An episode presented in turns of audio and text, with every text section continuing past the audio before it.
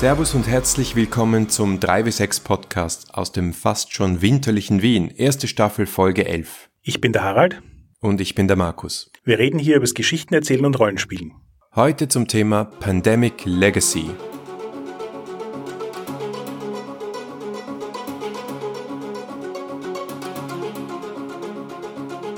Dann wollen wir die heutige Folge gleich mal noch mit einer kleinen Ankündigung für unseren großen Podcast beginnen. Und zwar ist das nicht nur die elfte Folge der Staffel, sondern auch die vorletzte Folge der Staffel.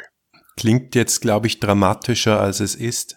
Stimmt, klingt dramatischer, als es ist, vor allem deswegen, weil wir schon seit der ersten Folge sagen, dass das die erste Staffel ist und genauso wie in einer Fernsehserie werden wir uns auch in unserem Podcast die Gelegenheit nehmen, nach der letzten Folge in eine kleine wohlverdiente Weihnachtspause zu gehen und darüber nachzudenken, was wir euch Spannendes in der zweiten Staffel servieren wollen. Und wie die Drehbuchautoren der guten Serien wollen wir natürlich dann in der zweiten Staffel so richtig eins draufsetzen. Wir wissen noch nicht genau was, aber da wird schon noch was kommen. Wir haben schon einige Ideen, in welche Richtung das gehen könnte. Absolut. Und ich glaube, nach dem, was wir bis jetzt an Feedback von unseren Zuhörern gehört haben, werden sie das auch sehr lieben. Aber natürlich werden wir jetzt noch nicht zu viel verraten. Aber was wir auf jeden Fall schon mal ankündigen können, ist, ähm, es wird einen Cliffhanger geben. Dum, dum, dum. Ja, aber was ist jetzt mit der letzten Folge? Was machen wir? Das ist ja irgendwie äh, auch wichtig bei so Game of Thrones. Die letzte Folge muss auch noch irgendwas. Da, da muss, müssen wir jetzt in der ersten Staffel, in der letzten Folge noch einen Höhepunkt schaffen.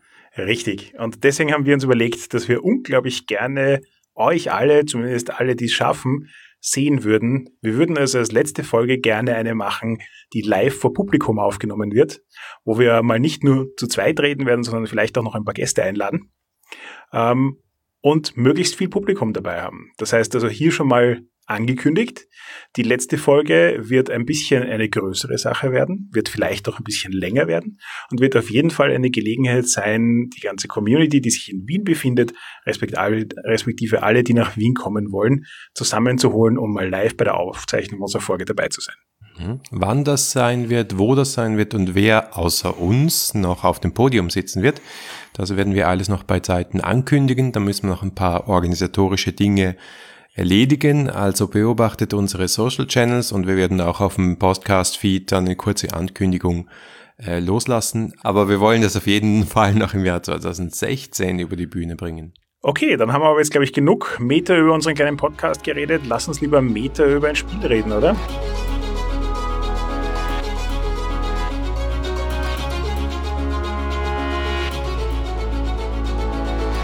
Gut, also dann werden wir heute eine ganze Folge lang über Pandemie Legacy diskutieren. Für alle, die Pandemie Legacy noch nicht kennen, es ist ein Spiel, das auf Pandemie beruht. Für alle, die Pandemie noch nicht kennen, hat der Markus jetzt, glaube ich, viel zu erzählen. Pandemie ist ein Spiel aus dem Jahr 2009, beziehungsweise im Jahr 2009 hat es das Spiel des Jahres nicht gewonnen, war zwar nominiert, aber da war Dominion auch noch und okay, ich gebe zu, war eine schwierige Entscheidung.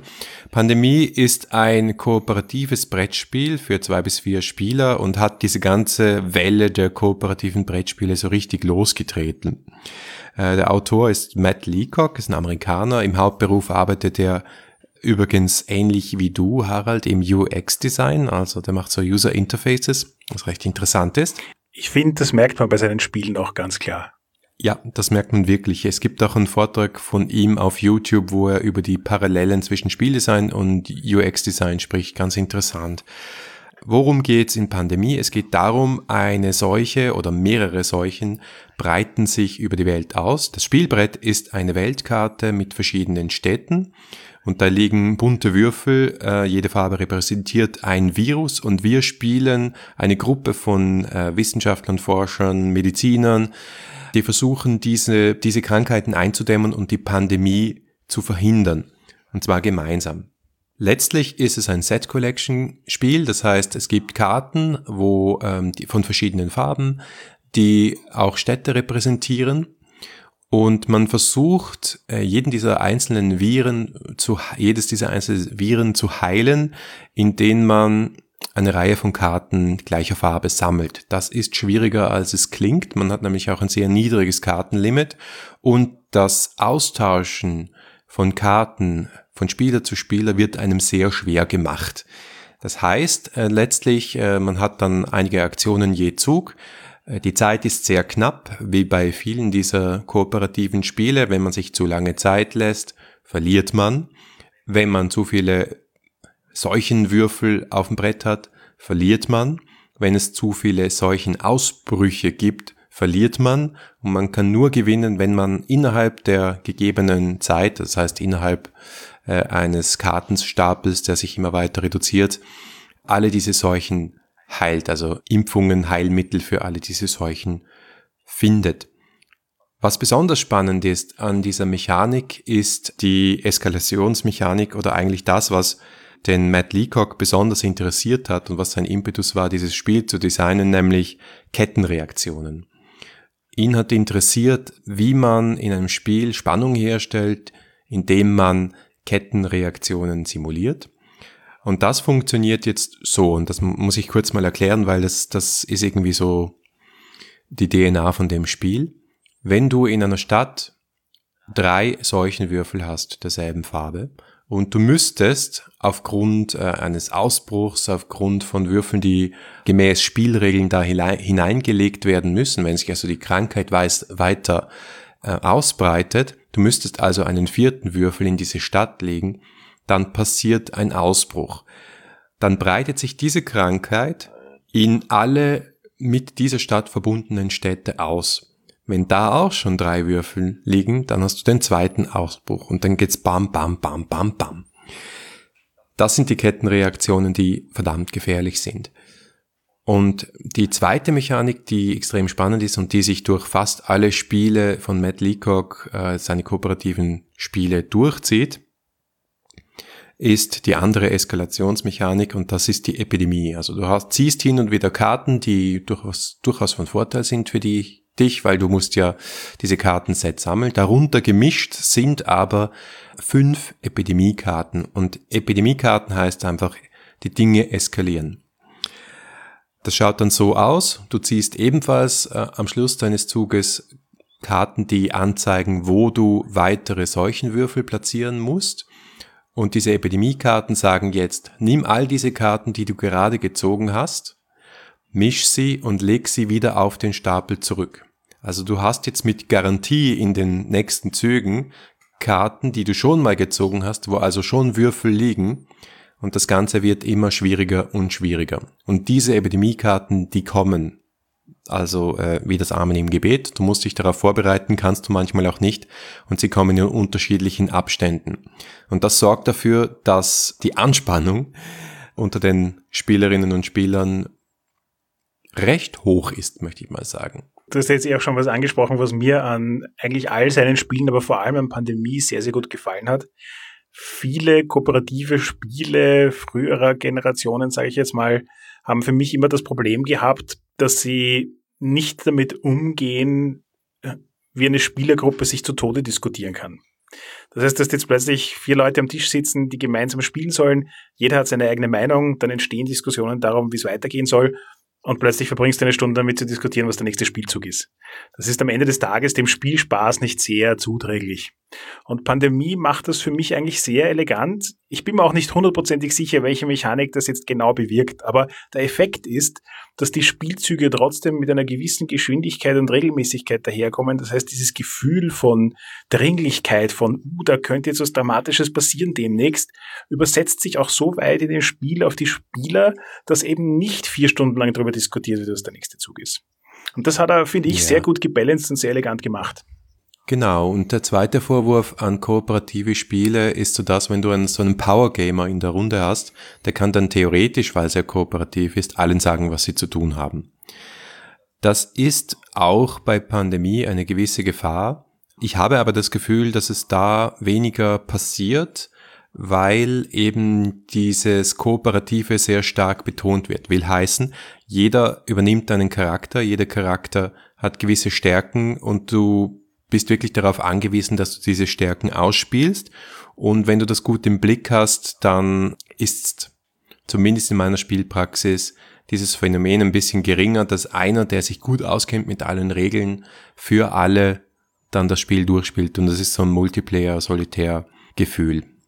Also für mich kommt das ja auch ein bisschen daher, dass es, es das Game ist wirklich gut gebalanced. Das heißt, es gibt nicht so die ultimative funktioniert immer genauso muss ich machen Strategie und wenn jemand die mal kennt und alle Regeln im Kopf hat, dann kann er innerhalb von zehn Sekunden herunterratschen, was genau das ist, was alle tun müssen.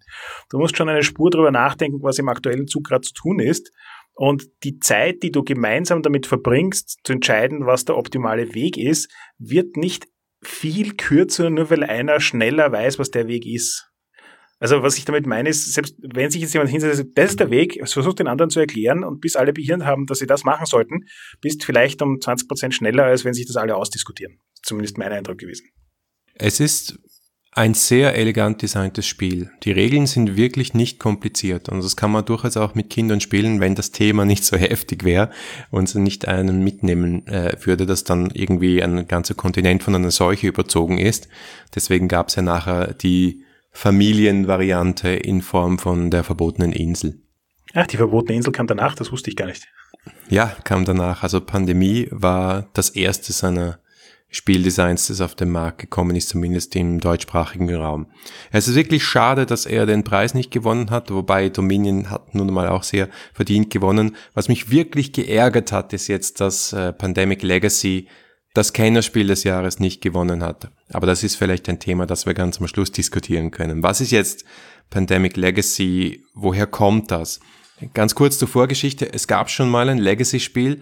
Das war Risk Legacy, also äh, Risiko in einer Kampagnenvariante. Ich habe das nicht gespielt. Hast du es mal angeschaut? Nein, ich habe auch nur davon gehört. Gespielt habe ich es leider noch nicht. Ich muss zugeben, dass ich nach Pandemie Legacy ein bisschen versucht bin, es mal auszuprobieren, weil ich Risiko an sich mit einer Leidenschaft hasse. Aber in so einem Kampagnenmodus ist es vielleicht wieder interessanter. Ich weiß es nicht. Ja, genau. Ich hatte auch einfach keine Lust, 10, 12 Spiele Risiko nacheinander zu spielen, wohingegen ich große Lust hatte, 10, 12 Partien Pandemie nacheinander zu spielen und das hat sich da auch bestätigt. Worum geht's bei Legacy-Spielen generell? Warum geht's bei Pandemic Legacy? Es ist, wie du richtig gesagt hast, um oder, oder umschrieben hast, ein Kampagnenmodus. Was also dazu kommt, rein spielmechanisch, ist ein Legacy-Stapel. Und der Legacy-Stapel der ist fest verschlossen mit einer schwarzen Karte oben und unten versiegelt und da soll man sich nicht spoilen. Und ja, man kann sich für dieses Spiel spoilen und wir müssen jetzt wahrscheinlich auch eine kleine Spoilerwarnung für die Review ausgeben, obwohl ich jetzt versuchen werde, nicht allzu viel zu spoilen. Aber es ist ganz cool, wenn man eigentlich bis auf vielleicht die Grundregeln von Pandemie nichts über das Spiel weiß und dann nach und nach krasse Sachen passieren, die einen überraschen. Und diese krassen Sachen sind im äh, Legacy-Stapel. Der Legacy-Stapel heißt also, da steht zum Beispiel, äh, lies diese Karte vor dem Aufbau deiner ersten Partie. Pandemie Legacy ist als ein Jahr oder wird das ein, ein Jahr präsentiert und jede Spielrunde oder jede zweite Spielrunde ist ein Monat. Man spielt also von Jänner bis Dezember durch. Der Legacy-Stapel ist dann quasi das Missionsbriefing für diesen Monat. Das Missionssystem sagt also, du hast äh, zwei oder drei Missionen, du musst vielleicht eine davon zwingend und zwei insgesamt erfüllen, um das Spiel zu schaffen. Das heißt, das Ziel des Spiels ändert sich auch mit jedem Monat. Das ist das eine. Und dann, während das Jahr fortschreitet, hat man neben unterschiedlichen Missionen dann auch den Effekt, dass du immer mehr quasi neue Erweiterungen für das Spiel dazu kriegst. Du kriegst Spielmaterial, du kriegst Spielfiguren, Spielelemente, die es vorher nicht gegeben hat. Und natürlich verschärft sich auch die Situation und die Story wird weitergetrieben. Also, wie wir jetzt schon mehrfach gesagt haben, Kampagnenmodus, das löst ja bei den meisten Rollenspielern aus, aha, da gibt es eine Geschichte, die über mehrere äh, Episoden hinweg passiert, haben wir in Pandemie Legacy. Dinge verändern sich. Und da ist jetzt, glaube ich, schon ein interessanter Punkt. Das wirklich Spannende an Pandemie Legacy ist, dass das Spielen des Spiels das Spiel an sich verändert. Also genauso wie bei Rollenspielen, wenn ich meinen Charakter spiele und weiterentwickle, verändert er sich verändert sich bei Legacy-Spielen auch das Spiel. Das hat Vor- und Nachteile. Der Vorteil ist eben, dass es sich tatsächlich im Laufe des Spiels anders spielt, als es das davor getan hat. Der Nachteil ist, dass die meisten Legacy-Spiele darauf ausgelegt sind, dass am Ende einer solchen Kampagne das Spiel als solches nicht mehr in seiner Reihenform spielbar ist. Nach spätestens 24 Spielrunden ist das Spiel durchgespielt und das war's dann auch. Du könntest dann theoretisch alle Sticker und was auch immer dann auf dem Spielbrett klebt, weil das Spielbrett verändert sich auch physisch, entfernen und nochmal von vorne anfangen. Aber das Spiel instruiert dich zwischendurch Karten zu zerreißen das Spiel sagt dir zwischendurch, du musst da etwas aufrubbeln, also es ist so, so wie ein Rubbellos, ja, wo dann Dinge verdeckt sind, aber wenn du dann X erfüllst, kannst du das aufrubbeln und kriegst einen Bonus oder einen Malus oder was auch immer, ist auch sehr spannend. Und sowas kannst du halt nicht rückgängig machen und das ist auch ein Teil des Reizes. Ich wollte gerade sagen, was ich da auch sehr faszinierend dran fand, war, ich habe lange mit mir gehadert, weil Pandemie Legacy ist ja jetzt auch nicht gerade geschenkt. Ähm, das heißt, dafür, dass ich Geld hinlege und einmal die Experience habe, das widerspricht so ein bisschen der Erwartungshaltung, die ich in, in Brett- oder Rollenspiele habe. Aber andererseits, wenn ich ins Kino gehe, schaue ich mir den Film auch nur einmal an und zahle dafür und habe wesentlich weniger lang Spaß dran. Und bei den verschiedenen Mechaniken, die sie einsetzen, ist es eben so spannend zu beobachten, wie die unterschiedlichen Reaktionen für mich drauf waren. Also bei den Rubbellos-Sachen war das so ein, wo ich mir gedacht habe, verdammt, sie haben einen Weg gefunden, dafür zu sorgen, dass ich etwas tun muss, um das Spiel weiterspielen zu können. Weil beim Karten zerreißen kann ich sagen, ja, ja, ich habe sie zerrissen und irgendwo zur Seite legen. Beim Aufpicken aufs Spielbrett kann ich sagen, keine Ahnung, ich lege eine Klarsichtfolie über das Spiel drüber und pick's dort auf. Aber beim Aufrubbeln, da gibt's echt keinen Weg mehr dran vorbei. Aber ich glaube, das ist jetzt nicht bösartig, sondern das ist einfach die Idee dieses Spiels, dass du sagst, ja, wie viele Spiele hast du, die du 20, also wir haben jetzt konkret die ganze Kampagne in 19 Partien durchgespielt. Für die Experten, ja, wir waren wirklich schlecht. wir haben auch in wechselnden Besetzungen gespielt, was auch nicht ganz ideal war, glaube ich. Aber welches Spiel spielst du 19 Partien und welche, welches spielst du 19 Partien äh, begeistert und, und mit Hochspannung? Ähm, ich bereue also äh, keinen Cent, abgesehen davon, dass ich es geschenkt gekriegt habe. Aber ich glaube, es war eine gute Investition. Du kriegst auch wirklich viel Spielmaterial, das, das du zum Beispiel auch weiterverwenden kannst in anderen Spielen. Also es tut mir auf keinen Fall leid. Ja, also nur um das jetzt ganz klar zu kommunizieren. Ich bin der Meinung, dass diese Einwegspielbarkeit der Legacy-Spiele ein definitives Asset ist. Es macht nicht das Spielerlebnis ein ganz anderes. Es ist halt, wie wir das schon in dem Interview mit Andi und Juri diskutiert haben, sobald du quasi physische Artefakte in ein Spiel hineinbringst, macht es das viel unmittelbarer und viel greifbarer. Und in den meisten Brettspielen hast du zwar viele physische Dinge, die du angreifen kannst, aber sie haben keine sehr hohe Bedeutungsebene. Es ist halt einfach ein Element, um das Spiel zu ermöglichen. Aber im Pandemie ja, Legacy genau. wird das plötzlich anders. Da sind die Spielelemente plötzlich etwas, was ähm, emotional aufgeladen wird. Ich muss eine Karte zerreißen und ich brauche zehn Minuten dafür, diese blöde Karte zu zerreißen, weil mir das schwerfällt. Aber es investiert oh dich halt auch total in das Spiel. So, ja. Ah. Total, ja. Und Weißt du was, es ist auch so, ähm, es ist ja nicht so, dass man einfach nur irgendwelche blöd irgendwelche Sticker aufs Spielbrett tut, sondern dieses Spielbrett verändert sich und es ist unsere Welt. Das heißt auch, dass jedes einzelne Pandemie Legacy Spielbrett nach ein paar Partien vollkommen anders ausschaut und man sich dann so in geheimen WhatsApp-Gruppen schreiben kann, oh, wie, wie steht's bei euch in Asien im Juni und wo ist diese und jene Seuche und äh, irgendwie so Mitte des Jahres haben wir einfach gesagt, es tut mir leid, Asien, es, es ist, wir müssen, wir müssen dich aufgeben. Und es war hart, ja. Und ich war so froh, zum Beispiel, dass es nicht Europa war, wo ich gedacht habe, oh mein Gott, ich war in diesen Städten und, und, und du hast irgendwann, ähm, es gibt wirklich dann Gruppen, kleiner Spoiler, die darüber diskutieren, ob sie eine Nuklearwaffe über Stadt X abwerfen, um Schlimmeres zu verhindern, ja. Ich meine, das sind Entscheidungen, die, die, die, die lassen sich zwar physisch abbilden in Form von einem kleinen Sticker, aber in Wirklichkeit erzählst du damit eine Geschichte, die zu moralisch fragwürdigen, problematischen Entscheidungen und Diskussionen führen, die weit über Spielregeln hinausgehen, weil diese Story einen Sinn ergibt und weil die Spielmechanik Schritt für Schritt erweitert wird und dramatisiert wird eigentlich.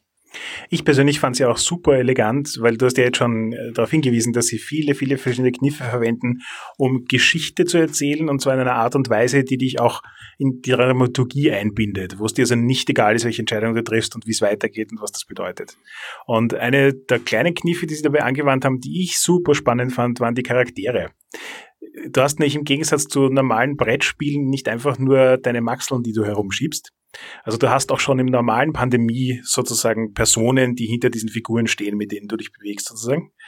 Und die haben halt im normalen Spiel einen Namen und eine Sonderfähigkeit und das ist es. Und im Legacy-Format kriegst du so richtig nette kleine Manila-Folder, die du quasi falten kannst aus deinem Charakter, wo also dann ein Foto von ihm drin ist und eine kurze Beschreibung zu ihm. Du kannst ihm selbst einen Namen geben und im Verlaufe des Spiels kann er eben auch Traumata und Verletzungen erleiden und sich damit so ein bisschen verändern, neue Sonderfähigkeiten dazu kriegen. Es ist jetzt bei Weitem keine volle Charaktererschaffung oder Steigerung, wie man das aus Rollenspielen kennt. Aber es investiert dich trotzdem ein bisschen in diesen Charakter. Und letzten Endes sind es dann halt auch diese Charaktere, die miteinander diskutieren, werft man jetzt eine Atombombe ab oder nicht? Und das mhm. kann halt schon so ganz spannenden, tatsächlich rollenspielerischen Erlebnissen führen, wo ich jetzt nicht einfach als Spieler, der dort am Tisch sitzt, mit den anderen Spielern diskutiere, sondern schon auch ein bisschen in Rolle diskutiere darüber, was ich tun will und was nicht. Ja, dieses Element, muss ich sagen, habe ich eigentlich am schwächsten empfunden. Also das war für mich am wenigsten wie Rollenspiel. Auch deswegen, weil man halt ständig über taktische Entscheidungen diskutiert und ein bisschen sagt, ja, der Sanitäter, der muss jetzt daher, damit nachher der Wissenschaftler dorthin kann und so. Die Sonderfähigkeiten sind dann wichtiger für mich jetzt als die Rolle, obwohl du zum Beispiel dann auch Beziehungen zwischen den Charakteren bauen kannst und sagen kann, der ist der Kollege von dem und diejenige ist äh, verwandt mit demjenigen, aber das hat sich auch stärker in spielmechanischen Dingen geäußert. Die Wunden, das hat das Ganze wirklich noch wieder ein bisschen dramatischer gemacht. Also du hast spielmechanisch Platz für zwei Wunden. Wenn die dritte kommen würde, ist dein Charakter tot. Das heißt, du kannst dann nachher diese Figur, und das ist taktisch natürlich massiv, einfach nicht mehr einsetzen. Und das kann einem sehr wehtun. Also wir haben dann eine Rolle nach ungefähr der Hälfte des Spiels mehr oder weniger pensioniert, wenn wir gesagt haben, die ist schon so schwer verletzt. Wir wollen es nicht riskieren, dass uns mitten im Spiel ein Charakter wegstirbt. Ja, eben. Also ich, ich habe mich auch, muss ich zugeben, gefragt, wie wir das letzte Mal über Storyum gesprochen haben. Stell dir vor, du spielst Pandemie Legacy und zwischen den Runden nutzt du so etwas wie Storyum, um tatsächlich auch sozusagen eine Form von Charakterspiel zwischen diesen Figuren anzuregen. Weil ich glaube, dass sozusagen, wie, ich gebe dir recht, dass die abstrakte Ebene, äh, in der du in Pandemie Legacy über die Handlungen der Charaktere nachdenkst, nicht super dazu beiträgt, dass du in den Charakter hineingehst. Ähm, aber viele von den sowohl regelmechanischen Elementen als auch erzählerischen Elementen, die vorkommen, ähm, geben dir Futter, um mit dem Charakter was zu machen. Das heißt, wenn du sowas wie Storium verwendest, um nebenher einen zweiten Track aufzubauen, wo du tatsächlich auf die Charaktere eingehst, glaube ich schon, dass das auch nochmal eine zusätzliche Ebene schaffen kann, die das Spiel um einiges spannender macht, weil es einfach den Diskussionsstandpunkt auch verändern kann. Ja, was natürlich sehr unterschiedlich ist zu einer Rollenspielkampagne, ist, dass du potenziell zumindest jedes Spiel mit einem anderen Charakter spielen kannst und wahrscheinlich auch musst. Weil am Anfang der Runde schaust du dir die taktische Situation an und entscheidest dann, welche Charaktere am sinnvollsten sind auf Basis ihrer Eigenschaftszusammensetzungen. Also das heißt, es ist wirklich eine sehr regeltechnische Entscheidung und nicht, weil mir jetzt gerade der Sanitäter so ins Herz gewachsen ist, spiele ich den, weil das kann mir das Spiel versauen, wobei der Sanitäter meistens gut ist. Aber äh, ja, ich würde mal sagen, die taktische Ebene ist so stark, dass für mich die Charaktere dann nicht so stark ins Spiel gekommen sind. Und es ist ja, glaube ich, auch symptomatisch, dass die Steigerungen, die du kriegst, und du kriegst sie und du brauchst sie auch, weil sonst gehst du zugrunde, weil natürlich die Herausforderungen immer schwieriger werden. Die Steigerungen, die du kriegst, sind nicht nur für Charaktere, sondern du kannst damit auch zum Beispiel deine Infrastruktur aufwerten, Karten aufwerten und so weiter. Das heißt, du kriegst quasi Advancements fürs Spiel, für deine ganzen Spielelemente und nur eines davon, eine Möglichkeit davon ist dem Charakter eine neue Fähigkeit zu geben. Das heißt, im Vergleich zu einem Rollenspiel ist selbstverständlich der Charakter hier weniger wichtig aus meiner Sicht. Die Story hingegen stand für mich absolut im Vordergrund, sozusagen auf Augenhöhe mit der Spieltaktik, weil ähm, das tatsächlich die Spannung getrieben hat und weil diese Wendungen, die in der Geschichte passiert sind, jetzt vielleicht nicht super überraschend waren. Das ist durchaus etwas, was man aus einem äh, solchen Katastrophenfilm erwarten würde. Aber dann, wenn es dir wirklich passiert, so wie in einem guten Film, denkst du dir trotzdem, verdammt, oh mein Gott, was jetzt? Und es wird natürlich immer noch schlimmer. Um da kurz zurückzukommen auf das, was wir in unserer Blockstöckchen-Folge diskutiert haben. Du hast jetzt für mich auch den Kern dessen genannt, was ähm, Pandemie Legacy zu einem Spiel macht, das ich unglaublich wertschätze, sowohl in seinem Spielerlebnis als auch einfach in seiner Designidee, weil es ist und bleibt am Ende des Tages ein Brettspiel. Ja, für mich persönlich kommt es so nah an das Erlebnis eines Rollenspiels ran wie kein anderes Brettspiel, aber es versucht auch nicht ein Rollenspiel zu ersetzen. Es will kein Rollenspiel sein, es will auch nicht sich genauso anfühlen oder genauso erleben, aber es erzeugt ein ganz eigenes Erlebnis, das für mich dieselbe Form von Befriedigung und spannenden Erlebnis mit einer Geschichte hat, das eben auch Rollenspiele bieten können. Und deswegen fand ich persönlich äh, Pandemie Legacy einfach so faszinierend, weil es für mich ein, ein Brettspielerlebnis äh, präsentiert und geboten hat, das ich in der Form mit anderen Brettspielen noch nie hatte. Der Rollenspieler würde sagen, total Railroading. Selbstverständlich ändern sich die Missionen nicht, da ist einiges vorausgeplant. Der Story Arc ist so, wie er ist und das macht natürlich auch einen Teil der Spannung aus. Es ist sehr, sehr elegant gemacht, dass du dich nicht in eine Ecke manövrieren kannst, wo es nicht mehr weitergeht. Es geht immer weiter, auch wenn du verlierst, kriegst, kriegst du zum Beispiel Boni, äh, auch wenn du zweimal zum Beispiel einen Monat verlierst, dann geht's trotzdem in den nächsten Monat hinein. Du hast dann halt einfach Nachteile und auch einige Vorteile, um ein bisschen Catch-up zu spielen. Aber du spürst trotzdem immer die Konsequenzen dessen, was du verbockt hast und die Konsequenzen dessen, was du gut gemacht hast.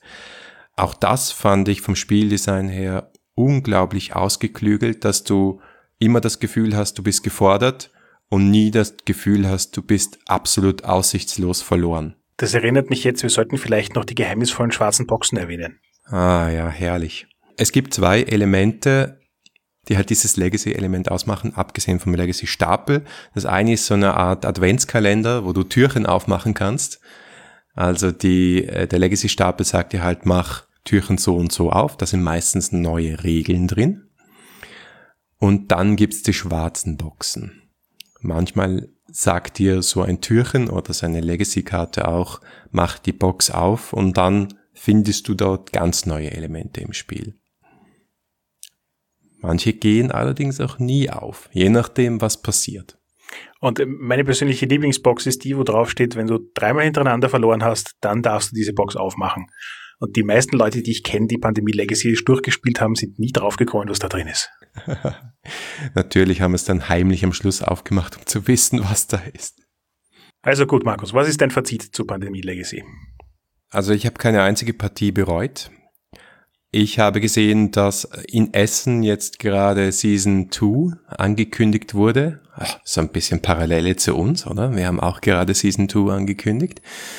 Und da werde ich, wenn es irgendwie geht, wieder mitmachen. Leider ist das Spiel recht schlecht lieferbar. Also ich kenne viele Freunde, die äh, jetzt äh, Wochen und Monate auf ihr Season 1, ihre Season 1 Box gewartet haben.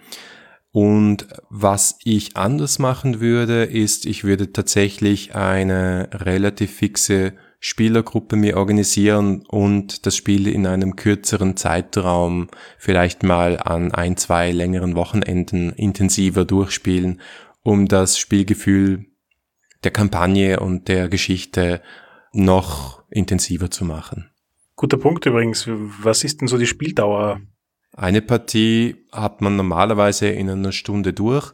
Es ist so dadurch, dass, ja, vielleicht auch mal 90 Minuten, es ist so, dass dadurch, dass ähm, immer mehr Spielelemente, also eigentlich, was man sonst so als Erweiterungen dazu kauft zu einem Spiel, über die Monate dazukommen, ist am Schluss das Setup schon relativ aufwendig. Also du packst da 100.000 Elemente aus, um die irgendwie zu platzieren. So braucht es etwas mehr Zeit. Und das ist auch ein Grund, wo ich sage, wenn du dann drei, die Zeit hast, drei, vier Partien hintereinander zu spielen, äh, dann geht es auch schneller und ist sicher noch intensiver.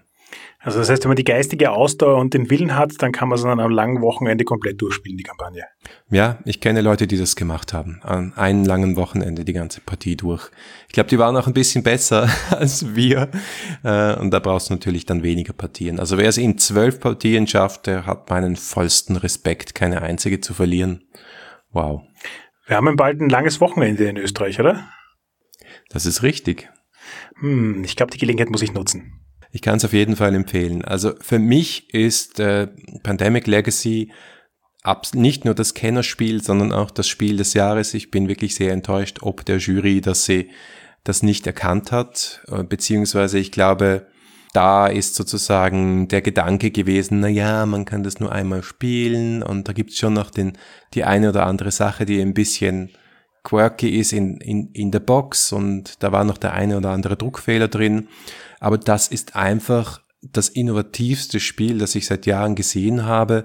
Und das ist etwas, das in die Brettspielwelt, wie gesagt, Risk Legacy habe ich nicht gespielt, aber ich glaube, ich habe von denen, die es gespielt haben, gehört, dass Pandemic dem schon noch eins draufgesetzt hat. Ich glaube, da ist einfach eine neue Kategorie Spiele geschaffen worden. Es sind schon neue Legacy-Spiele angekündigt. Ich freue mich auf alle und ich hoffe, sie halten dieses Niveau. Ja, dem kann ich nur vollkommen zustimmen. Für mich persönlich äh, Pandemie Legacy das beste Brettspiel, das ich kenne. Ich freue mich riesig auf eine Staffel 2. Ich hoffe auch, dass noch eine Staffel 3, 4, 5 und 6 kommen wird. Und ähm, Legacy an sich ein, ein sehr spannendes Format. Wenn Sie jetzt weitere Spiele in dem Konzept rausbringen, bin ich sehr neugierig, welche Spiele Sie mit Legacy versehen und freue mich auf jeden Fall schon zu sehen, was man damit dann alles spielen kann. Das war's für heute. Wir diskutieren aber gerne mit euch weiter. Ihr findet uns im Web unter 3w6-podcast.com, unter Twitter unter 3w6pc oder auf Facebook unter facebook.com slash 3w6podcast in einem durch. Wir freuen uns über jede Rückmeldung und besonders über Bewertungen auf iTunes. Jeder Stern zählt. Wirklich jeder. Also, wir hören uns in zwei Wochen. Bis dann.